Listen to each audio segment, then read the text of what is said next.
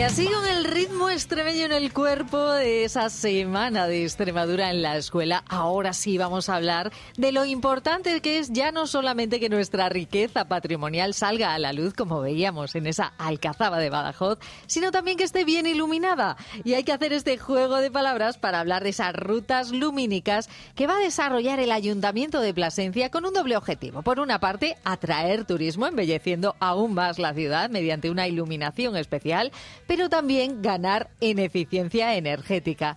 Para que nos cuente un poquito qué son estas rutas lumínicas, está con nosotros quien es concejala de turismo en Plasencia. Buenas tardes, Belinda Martín. Muy buenas tardes a todos. Qué bonito esto de poder dar luz a la ciudad y que se vea todavía más bonita, porque este es el objetivo primordial, ¿no?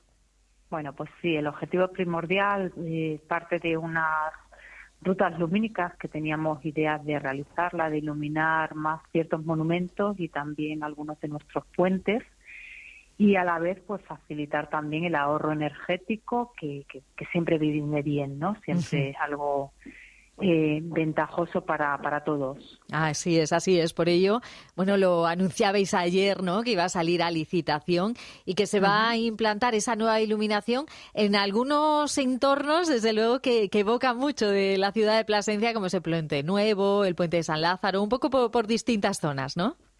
Sí, así es. En diferentes zonas eh, va a ser en tres puentes, en el Puente Nuevo, en el Puente San Lázaro eh, será también en la Plaza Mayor, en la Plaza de San Vicente Ferrer eh, y en San Nicolás, en la Plaza de San Nicolás. Así es, ¿Cómo, ¿cómo se pretende hacer? Porque bueno, tiene que salir a licitación, por supuesto saldrá el desarrollo del proyecto, pero la idea es eh, como esa iluminación que vemos en muchos sitios que ensalza incluso lo que son los relieves y las zonas de esos, de esos edificios.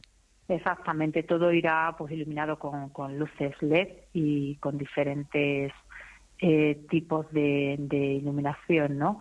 Es cierto que ya está en manos de contrataciones, en breve va a salir el pliego, imaginamos que en dos o tres semanas estará ya el pliego en marcha y, se aprobará pues no tardando mucho. El plazo serán cuatro meses y con lo que imaginamos que, a finales de año ya la obra estará terminada y se comenzará durante el verano. para poder eh, verlo ya más bonito todavía, porque hablamos de turismo en Plasencia, desde luego es algo que se está impulsando, ¿no? Con muchas actividades, siempre merece la pena visitar esas calles, ese patrimonio maravilloso que es de todos. Y ahí hay una gran responsabilidad también como responsable del área de turismo para, para dar esa cobertura, no que haya actividad, pero también que el entorno esté adecuado. Efectivamente, principalmente también para todos los vecinos de la ciudad, ¿no? También por tema de seguridad, ¿no? No es lo mismo estar en una ciudad a oscuras que en una ciudad que esté iluminada, ¿no? Que haya luz, que eso evita, pues, pues las malas intenciones de, de, de gente, ¿no? Entonces, bueno, pues que tenga, le da una seguridad y, y, a la vez también un ahorro energético, que este ahorro que vamos a realizar, pues se va a poder invertir en otras necesidades de la ciudad, ¿no?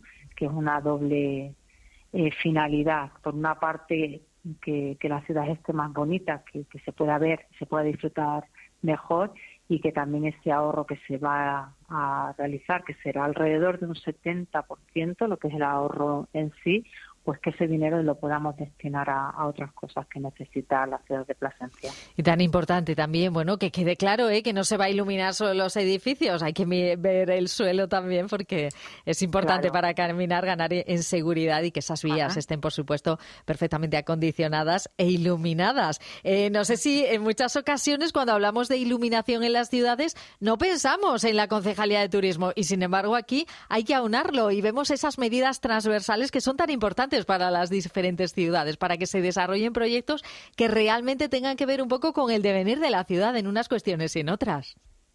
Hay muchas veces que, que, bueno que vamos de la mano varios departamentos, ¿no? Que no solamente turismo es el llamamiento y hacer una promoción de nuestra ciudad, sino también pues muchas veces es que nuestra ciudad Uy, Parece que, hemos pisado un cable o algo, de pronto hemos dejado de oír a Belinda Martín, que estábamos hablando con ella, se nos ha caído la, la conexión. ¿Está, ¿La tenemos ahí, Belinda? Sí, sí. Ahora, ha sido un segundo, sí, sí. Ya sabes, esto del teléfono a veces nos juega sustos. Que lo que comentaba, que muchas veces vamos de la mano diferentes departamentos, que el turismo no es solamente eh, promocionar ni traer a, gente ni a visitantes a nuestra ciudad, sino que también tenemos que tener nuestra ciudad preparada para que esos visitantes pues vean nuestra ciudad bonita, bella y disfruten de ella. Todas sus necesidades estén cubiertas en los días que, que estén aquí o en el día que pasen por aquí. Entonces, hay muchos departamentos y muchas áreas dentro del ayuntamiento pues, que tenemos que estar en continua conexión porque el trabajo, como siempre, es de equipo y es de todos. Un trabajo, desde luego, que podemos disfrutar y por ello te agradecemos que nos hayas acompañado un ratito esta mañana. Esperemos verlo y nunca mejor dicho, muy bonito, en poco tiempo. Belinda Martín, muchísimas gracias y buen día. nada. Muchísimas gracias a todos vosotros.